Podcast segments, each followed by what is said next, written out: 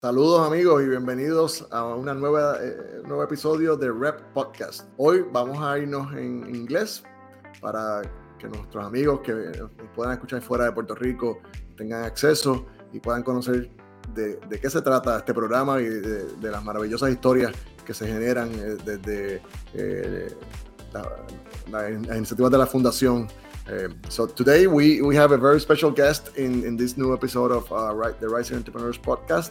Uh, today we'll be doing it in, in, English to make sure that everyone gets to know the wonderful stories uh, of our program and the and the interesting topics that that we uh, we, we cover and, and and, and all the things that that our uh, entrepreneurs of both the, the current um, cohort and previous cohorts are, are, doing. Today we have a, a, a very special guest, uh, Jonathan Gonzalez, the CEO and founder of Raincoat. Hola. Jonathan. hey, hi, man. Thank you so much for having me. Hey, it's it is great to have Jonathan. Jonathan uh, was part of our program in in, in our uh, maiden uh, edition COVID batch back in 2020. the COVID batch, yeah, that's a, it's a great way to call it.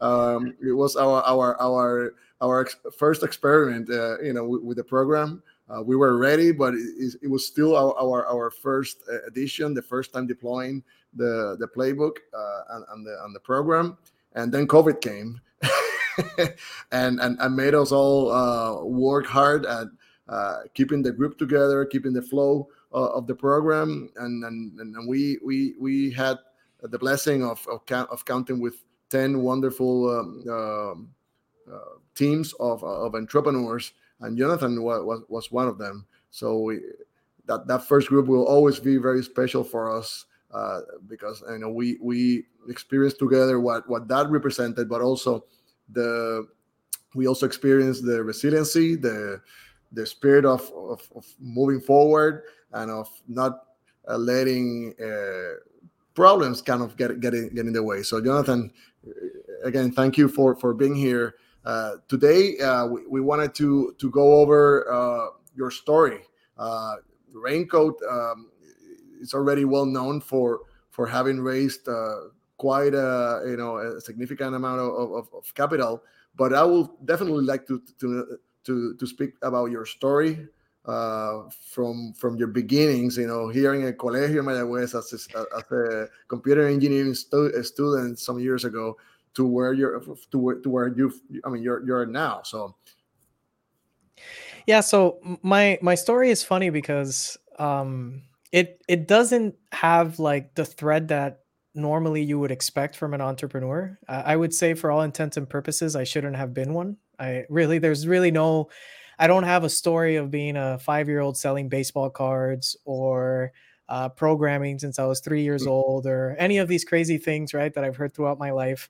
And I actually make a point in mentioning this because I found that oftentimes, particularly first time founders, they tend to self filter themselves based on their perception of what an entrepreneur is and based on the story that a person has, right? So if you want to do entrepreneurship and you're at the age of i don't know 30 40 50 and you hear about the story of a kid that was selling baseball cards you might feel like legitimately there's nothing there for you um, but my experience has been that I got into this by chance. So um, I used to use the computers in my public school. I studied um, in in Aibonito. I'm mm-hmm. from El Campo, right, from the countryside of Puerto Rico. Um, very non-technical family. Uh, so the computer I would use was the one in my public school, and it was really using that computer that I kind of fell in love with the internet, and I fell in love with just what computers were. And when I went to the counselor, um, on my 11th grade, I guess 11th year to to see what I was going to do after college and crazy story and I've actually heard this from other founders in Puerto Rico, but I didn't even know there were universities outside of Puerto Rico. Like it wasn't even a frame of reference that I had. So that's how big the gap is sometimes. And in my case, I went to the counselor, which was more of a social worker, and I asked her like, "Hey, I'm graduating, not actually entirely sure what I should do next." And she looked at me and I and I quote, and she said, "Well, you look kind of geeky. You should study computer engineering." And I said, "Okay." um, you know, how, how, do I do that? And she gave me the application form for Mayagüez. I filled it out, and and that's actually how I got into computer engineering. It was pure chance. Like she could have told me anything, and I probably would have done it. Um, but she uh, picked computer engineering, and it was really going through Mayagüez that that I realized just how incredible that field really was, and I really kind of fell in love with it while I was there. I was very fortunate um, to have an internship at Microsoft shortly after, um, particularly my second, third, fourth year of Mayagüez. And it was really at Microsoft that my mind was completely blown away by the institution that was Microsoft. Like getting to a place where they have a campus and you you see all these buildings and they're you know and to me it was like what is this? This is insane. This is crazy. Who built this? Right? Was my my question. Like who actually built this thing and it was in that process that i discovered the story of bill gates um, and sort of what a startup is and on my last year um, just as i was graduating i thought oh man I, I want this in puerto rico like i would love there to be a microsoft in puerto rico was kind of like my my thinking I didn't know exactly what a startup was. I didn't even have that definition. The startup community in Puerto Rico is very small. Um, but I knew I wanted to build something like that. And I wanted it to be in hardware because I had fallen in love with physical devices and hardware. Um, so I came back to Puerto Rico and said, I want to do a startup. Um, and that really was what started my journey that, into this. That, that is fascinating. I mean, that you had a, a, an idea of what you wanted to, to create in Puerto Rico. You were not necessarily uh, you know, certain about what, but you had some some references that, that, that you were using in your in your mind to start pursuing, you know, this interest. And so, sometimes that that's how things kind of happen. Yeah, we, we, we have a gut feeling that that that if we put our minds to it and then put some action things start to fall in place you know one, and one, and i'll be honest time, so. you, you need a little bit you need to be naive to a certain extent because I'm Yeah, sure if, yeah. if I knew how ridiculous what I was saying and doing was, I might not have done it. But at the time, I was just filled with so much energy.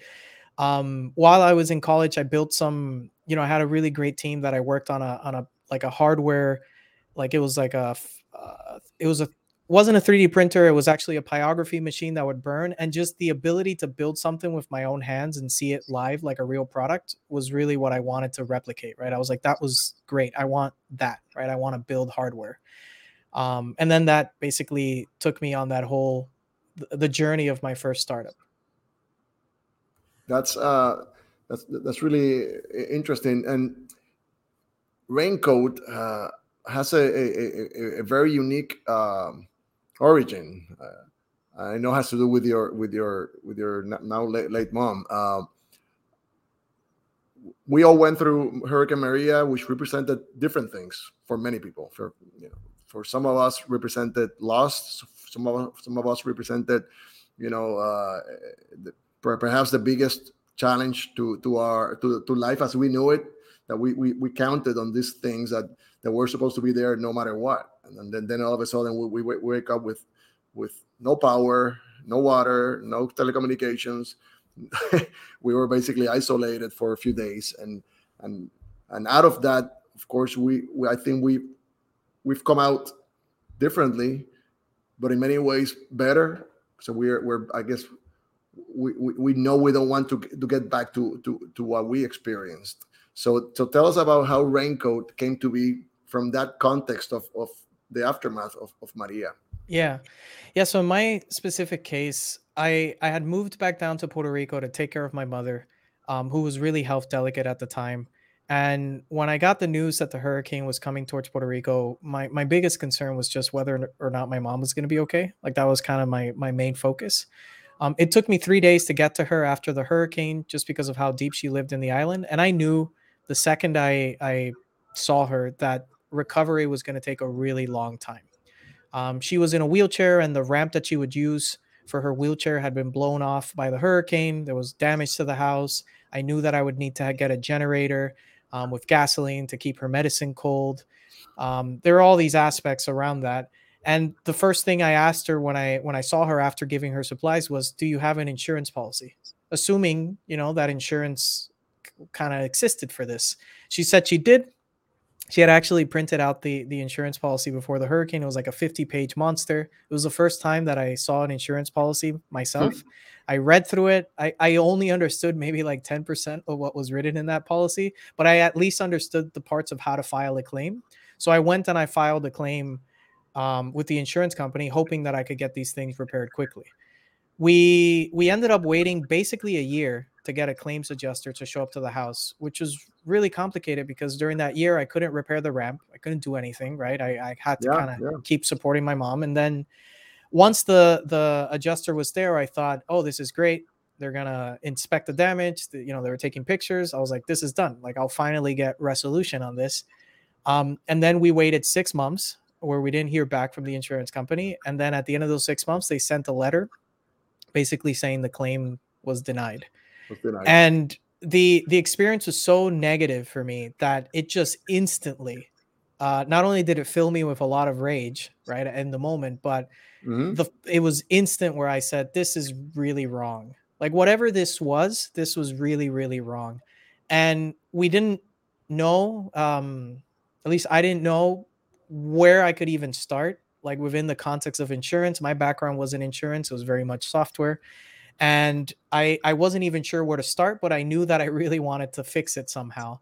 Um, and that led us to have lots of meetings with insurance companies and different entities within the space to understand what had happened and what was missing. And that ultimately led us to Raincoat. But what was really interesting is when I first started this, and it was this case of my co-founders as well, we didn't really start this thinking it would be a, a, startup, right? It was a fun project. It was something that we were looking into. It was fun and it was rage-inducing as well. It was a combination of both, but it wasn't which, really thinking as a startup. Which, which is interesting because you, you, mentioned you had no knowledge about the insurance industry. You basically had a, a, a very bad experience and you knew there was something wrong there. Uh, but how how did your previous experience in a, in another startup help you kind of put together not only the initial project but then see it as a potential you know business? Yeah. Now now Raincoat Raincoat has become. So yeah, well, it's funny. I mean, I learned a lot from my first startup. A lot of it was tactical, right? There's a lot of the things of just operational tactics that you get much better at. But I think there were two fundamental things that I really took away from from the experience of of my first startup, and and there's a whole journey there, uh, lots of fun stories. But to me, the two most important critical things was one, understanding the intensity of what it is to be a founder and what it is to operate a startup. There's an intensity both physically and emotionally, right? That a lot of people reference that that is just it really consumes you. It is all consuming. So I was already well trained in that. I knew what all consuming mm-hmm. felt like. And I knew that I was getting pulled into this in that way as well. And then the second thing that I learned that was so critical for me was the importance of being very true to yourself. Like, I don't know if this is about being Puerto Rican or about r- being raised in an environment where I didn't really have these these kind of role models, but when I first started out, I, I would compare myself to other founders quite aggressively, right? Like I would look at guys that you know went to Stanford, studied whatever, mm-hmm. and I would and I would see these gaps, and I'd be like, oh, I guess I'm just not meant to be a good founder, a good CEO. And, I, and my vision of what a founder CEO was was someone that was extroverted and bombastic, right? You know, the Steve Jobs and and in my mind, I was like, well, I'm an introvert. I'm a little bit of a geek, and that doesn't quite align with what I believe. And so, a lot of the journey of my first startup was understanding that none of that actually mattered. That as long as I could leverage my skill sets, right, to maximize that opportunity, mm-hmm. And as long as I had faith and confidence in my ability, that I would find the way. And I feel like that's one of the biggest differences that I find with first time founders versus second time founders it's not that the second time founders don't feel fear anymore. And it's not that they somehow have everything figured mm-hmm. out. I think it's just that the second time founders have the confidence in themselves that they know they'll figure it out.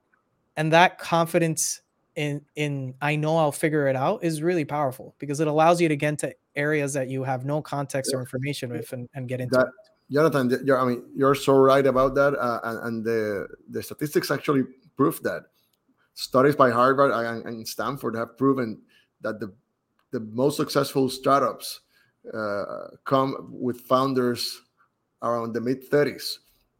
So and and, it, and the reason being, many of them are second time founders. Many of them come from industry, have have some experience, have have some uh, you know uh, wounds from previous battles. I mean, they're already they have some perhaps have, have some capital, but but more than that, they, they have kind of more options in their in their mind. I mean, from from from where to draw strength, for where to draw a vision, uh, or or just call someone, you know, for for for advice. So so that that's that's, that's in a way it's kind of humility in many ways. Perhaps I mean, first time founders. I mean, they want to to go out and conquer the world, and, and that's great. That energy is, is wonderful, but sometimes they they they hit a wall. Uh, and and I guess a second time founder will definitely be a, a little bit wiser in in, in, in how how they move forward, they make decisions, and, and and how they they they bring people that can help them, you know, uh, in, in, that process. Uh, and, so. and, and that's a really great point that I think is important, um, particularly for all founders to hear, and that is that I think one of the issues that sometimes holds back a first time founder is this belief that there's a hero's arc in their story right yeah. so they feel like the hero and they expect the hero's arc so they're like oh this is the struggle part and then now this is going to turn around and there's going to be this beautiful you know i'm going to give this ted talk and it's going to be about the successes and everything is going to work out and i think what what's been really interesting to me is that when you've done it for a while one thing that you realize is that there's no hero's arc inherently you have to make the hero's arc. Like you have to actually do it, right? You have to do the work, you have to put the effort, you have to figure things out. And when you're in the middle of it, there's no hope that's going to get you out of it. Only work will get you out of it, right? Like I, I can be. I can close my eyes and wishful thinking, hopefully figure things out. But you learn with time that that's just not how things it, work, right? It's that's it's wise to, to say that. I think it applies to to to to any to any venture in life. I mean, be it a, a, a startup, be it a, a, a, I mean a job, uh, even at, at, the public sector. I mean, you, you sometimes you just we see ourselves as as the one. We have the best idea. We have the best knowledge or the best education. In the end, it takes it takes work, it takes discipline, it takes uh, commitment. Uh, it takes perseverance. I mean, so it, it's it's the hero uh, is the sum of all of that. You know, in the end, if if, if you want to call it a, a, yeah. a, like that. So. Uh, so Jonathan, going back to to Raincoat, and it's great that, that we kind of interjected this this your story with your first startup because now we can we can talk about about Raincoat and how all of that it's helping you in in in moving forward with Raincoat. And I know the original version of Raincoat is somewhat different of what it is now. And I, I, I would like you to, to talk about that uh, evolution uh, of Raincoat from from 2020 to to now. Yeah. So there's been a lot of evolutions. I think what's interesting for us is that the problem statement has always been the same. Like the what we're trying to do, right? And and ultimately mm-hmm. what we're trying to solve has stayed the same, but the vehicle to do that has changed with time. And I remember, um, for example, during when we were in in rep, we were having this debate on which type of business model did we want to go after, and we had a couple options. Yeah. Um, one, some of them were direct to consumer, some of them were embedded, some of them were following other approaches. And I remember um, it was actually a, a call with with Orlando where I was talking about the different options that we were evaluating and I wasn't quite sure which one to go. And I remember the the piece of feedback, a very simple and direct piece of feedback that Orlando gave us was just um, just run the numbers, just put the model together and run the numbers. Let let the numbers tell you, right? Um, and and give it a, a, thoughtful look at what are your assumptions behind those numbers mm-hmm, and what mm-hmm. exactly they represent. And it was really in that first exercise that we did that certain things started to stand out on these assumptions very like very obviously, right? And this is one of those things where where I can say sometimes as a founder you're afraid to look at these things, right? Because of the hopeful thinking, right? You want the yep. hero's arc and you, you don't want to see the reality of what these numbers look like when you actually write them down, right? And you actually crunch them. And for us that exercise was was very helpful because we identified a couple routes that made more sense.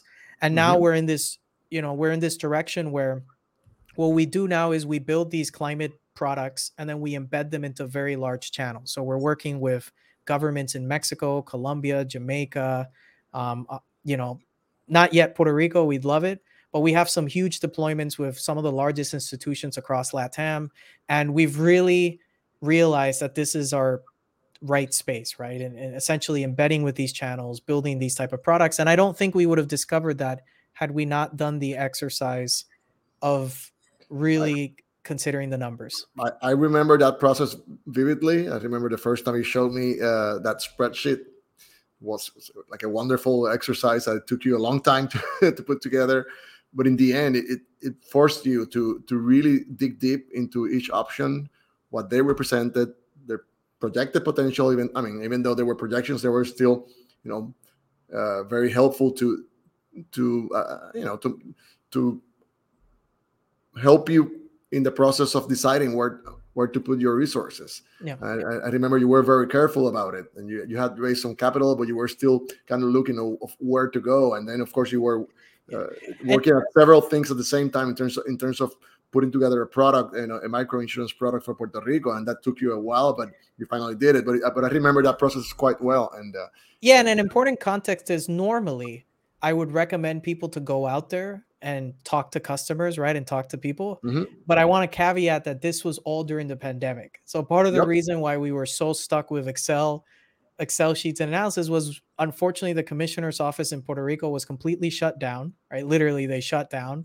All of our products that we were trying to deploy were paralyzed. So we took the opportunity to say, well, let's go back to basics and, and really think this through. So in a way, it was helpful that we had that pause I think if everything had been operating normally, we might have taken a path that wouldn't have been the right one. And I think ultimately we would have course corrected, but it may have taken us even longer. So, Jonathan, uh, what are the, the key uh, differentiators for, for Raincoat today? Uh, I, and, I, and I love that your mission is still the same, but then how, how, how you're approaching the, the business side of it has, of course, uh, changed. Um, can, can, you, can you share yeah. that? I mean, what, what, how is Raincoat kind of proposing value to the to, to the to the marketplace, proposing solutions?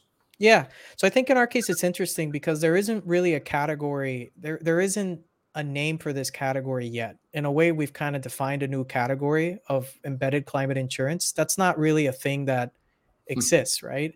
Um, so our biggest competitive advantage right now is the fact that from a technical chops perspective, no one's really doing this, or at least not doing it the way that we're doing it, and definitely not with the team that we've built up until now. And I think that's that's been very reinf- like it's definitely reinforced us because as we do new deployments, not only do we learn a lot about this new category that we're creating, but we can also use those learnings to identify other future partners that we can do deployments with and then kind of triangulate. So we're very much in that phase where it's about category creation, not so much about competition because it's such a big, broad market that we just don't have that. Competition is really status quo more than anything else in, in our case. Um, and then navigating those waters.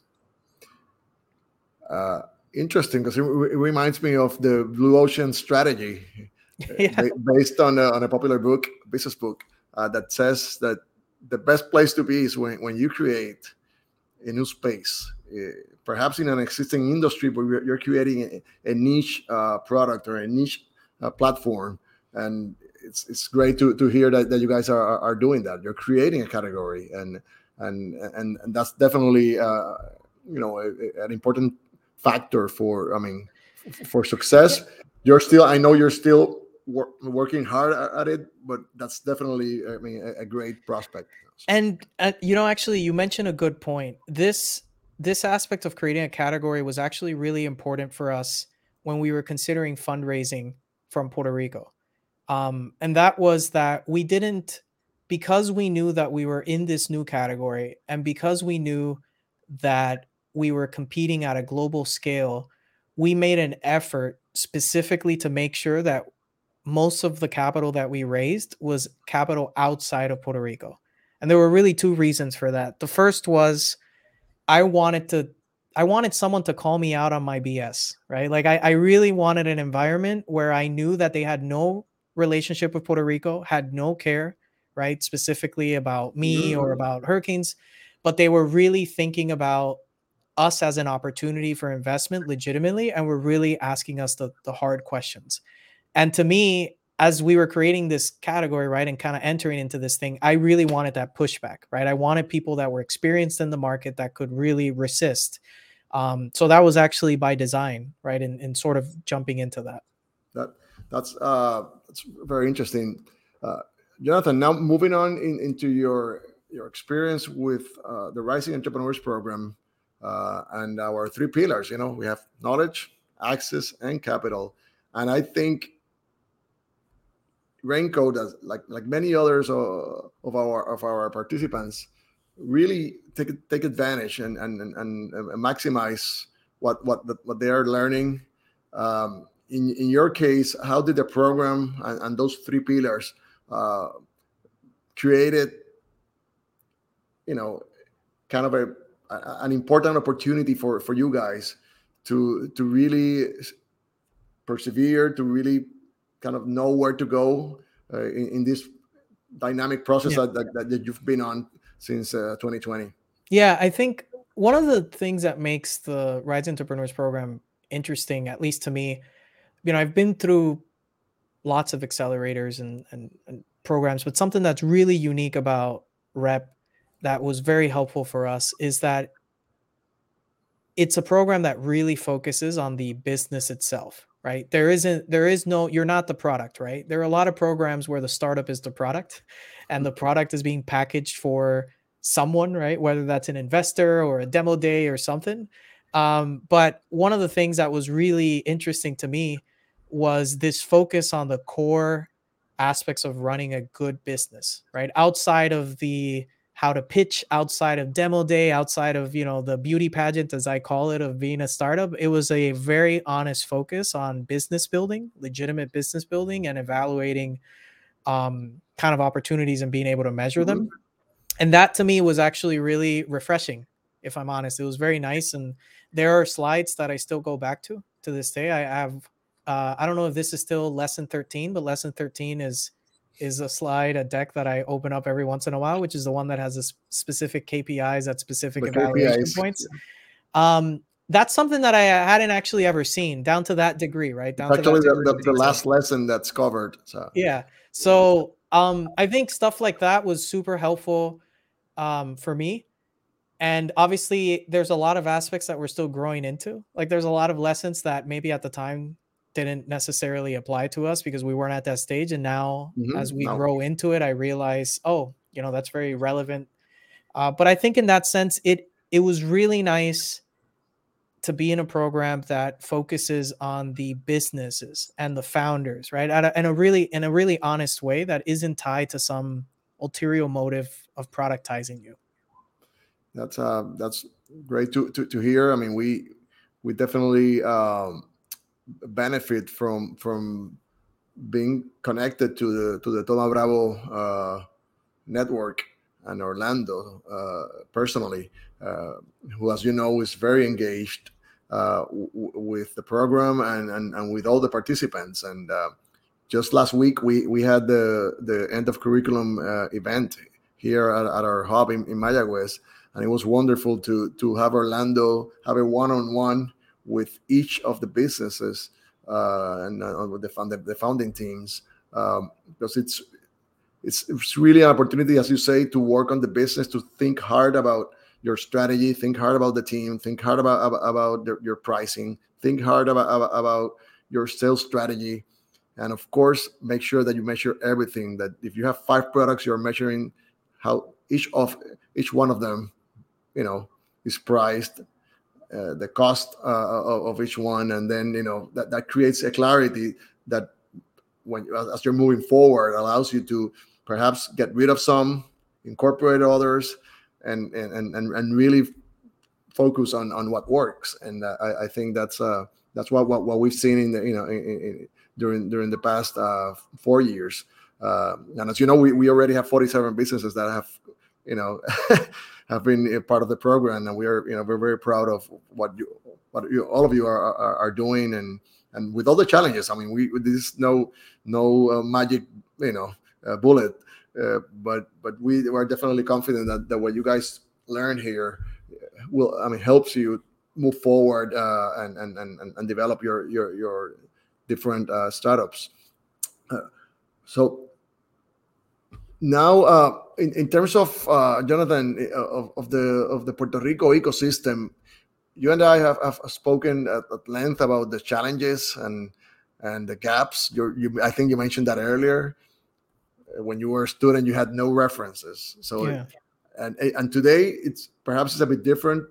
Students have you know more, more access and, and and can see what's going on around the world, but still the the, the, Puerto Rico uh, entrepreneurial ecosystem is still evolving it's much better than it was 10 years ago, but it's still evolving and and starting a business from Puerto Rico that that's that's targeting other markets is definitely a, a big challenge, as it will be from other other places too. Uh, and I and I'm referring to access to top advisors, access to key people in in, in larger uh, businesses, uh, or even in academia but most of all in accessing capital. So could you kind of mention what are those challenges and and and how has your experience uh, allow you to slowly but surely overcome many of those?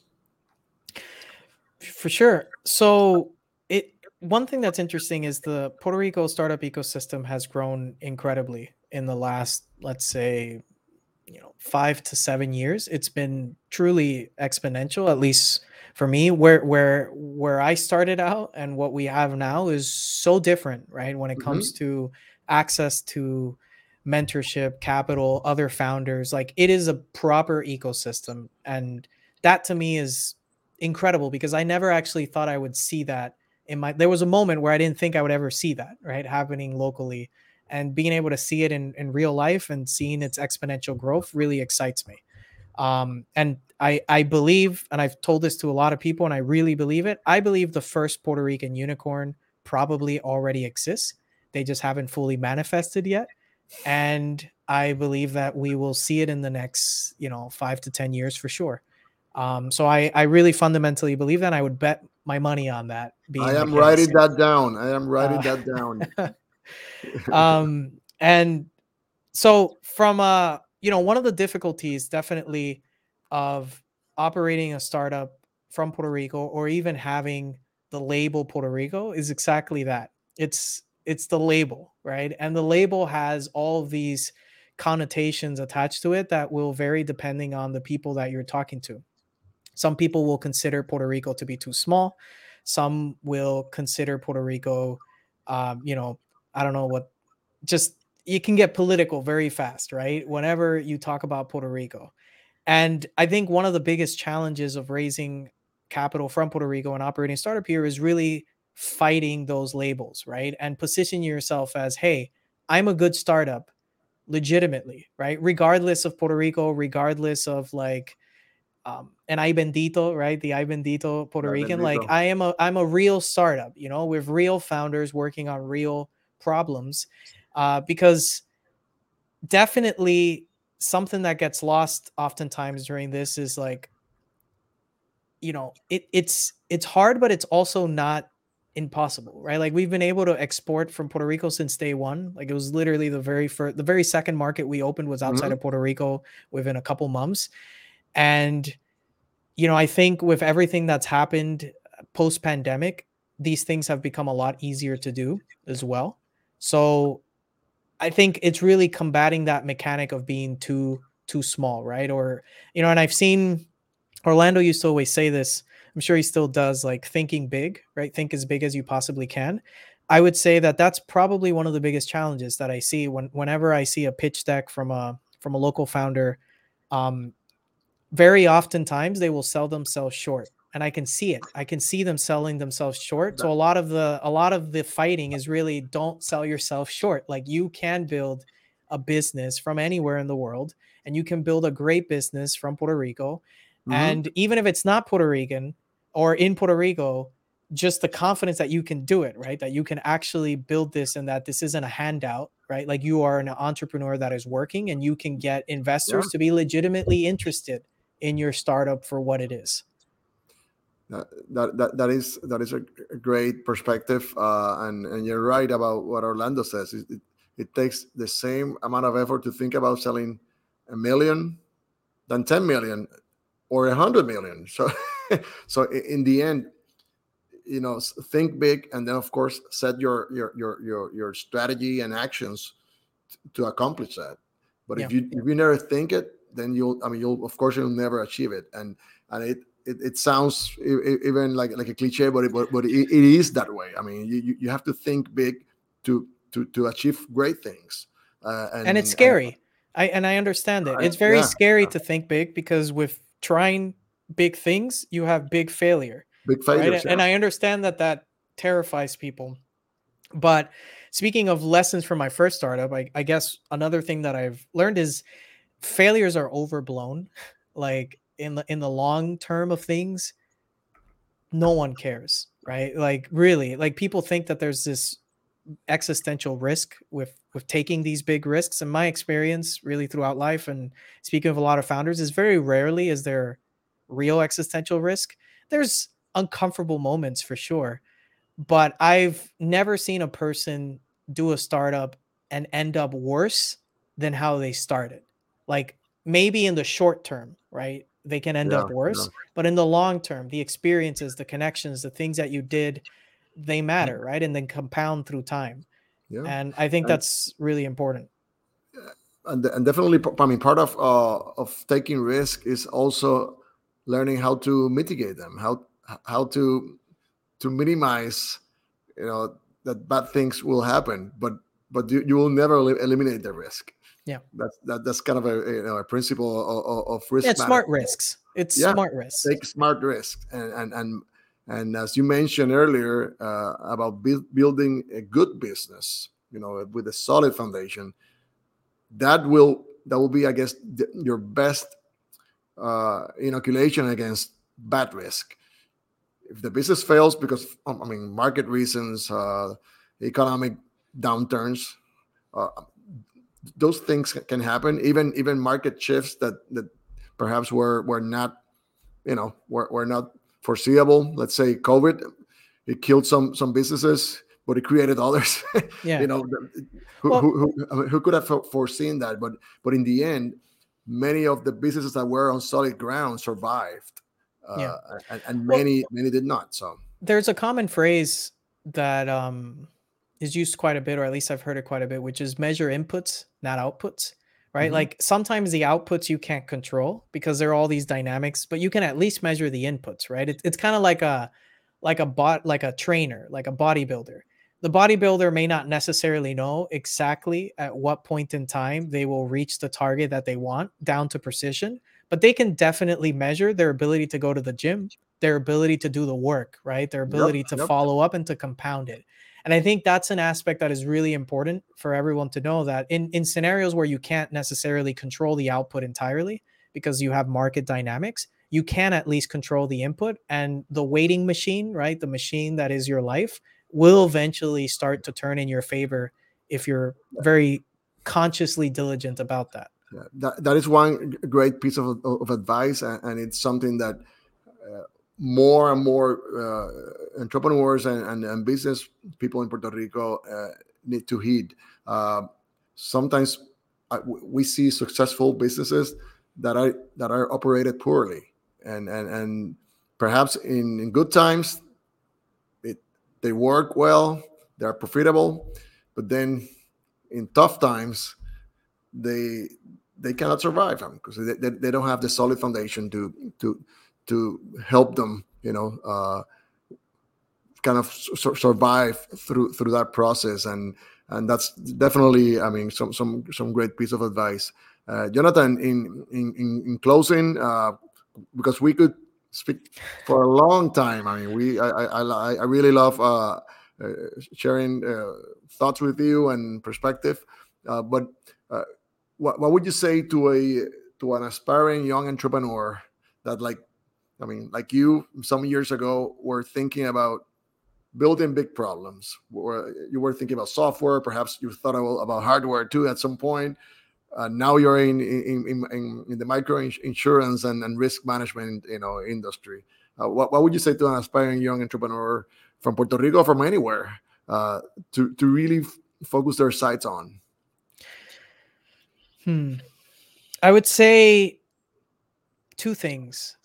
Um, and it's funny because I, I think uh, Orlando was recently in an interview, and I and I think he said something along these lines too. So it's not a, I'm not trying to copy it, but I think it's it's really what I would tell myself as well is um, be true to yourself, a hundred percent, right? Like understand what your boundaries are, what your interests in, like you know, there's the age old advice of follow your passion is actually one that I dislike a lot because passion is so abstract. Like when we say follow your passion, what does that mean? How do you measure passion? You know, can you say that um, are you supposed to be passionate every day about the work you do? Like, can you are you allowed to have bad days? Right? There are all these rules that aren't yeah. defined when we say passion. And I think to me, the the the real piece of advice would be there are probably things that you're legitimately already interested in either because they make you happy or because you have this natural pull that is getting you into that. And I think oftentimes people resist that. They're so afraid of just giving themselves into the thing that is calling their attention. And I think they should give in. They should relax a little and and go with it, right? Like follow what your gut and your heart is telling you in that sense. And you know, I always have this joke with my friends like uh, entrepreneurship or being a founder is one of the hardest, most horrible decisions you'll ever make in your life. It's horrible. Don't do it. It's the worst thing ever. And if after hearing all of that, you still feel like you really have to do it, you should absolutely do it and not think for a single second. You should just start. And with all the content on the internet and all of the access that we have nowadays, you can just start, right? You can just start tomorrow. You can Google, right? You can look. There are incredible startup guides. There are incredible stuff on the internet. No one has to judge you, right? You don't have to be afraid that you don't know it. Just start. Just do it. There's been a lot of people that have started with very little context, like me.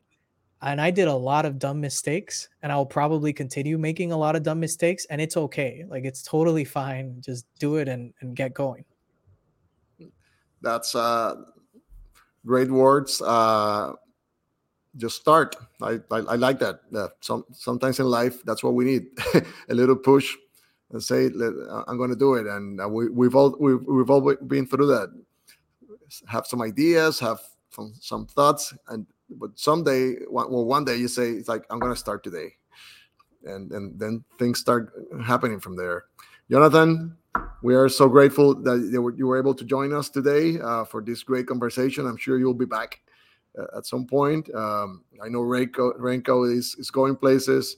Uh, you mentioned the, the, the, Puerto Rico's first unicorn might be out there or, or, or already. No, not I might. I'm sure. I'm, I'm sure, sure that hey, it's out there already. I, I, hope it's it's you guys. You know, uh, yeah. But whoever it is, I mean, I, I'm sure will make history for, for Puerto Rico. And you guys are, are, are already writing, I think, a new chapter in entrepreneurship.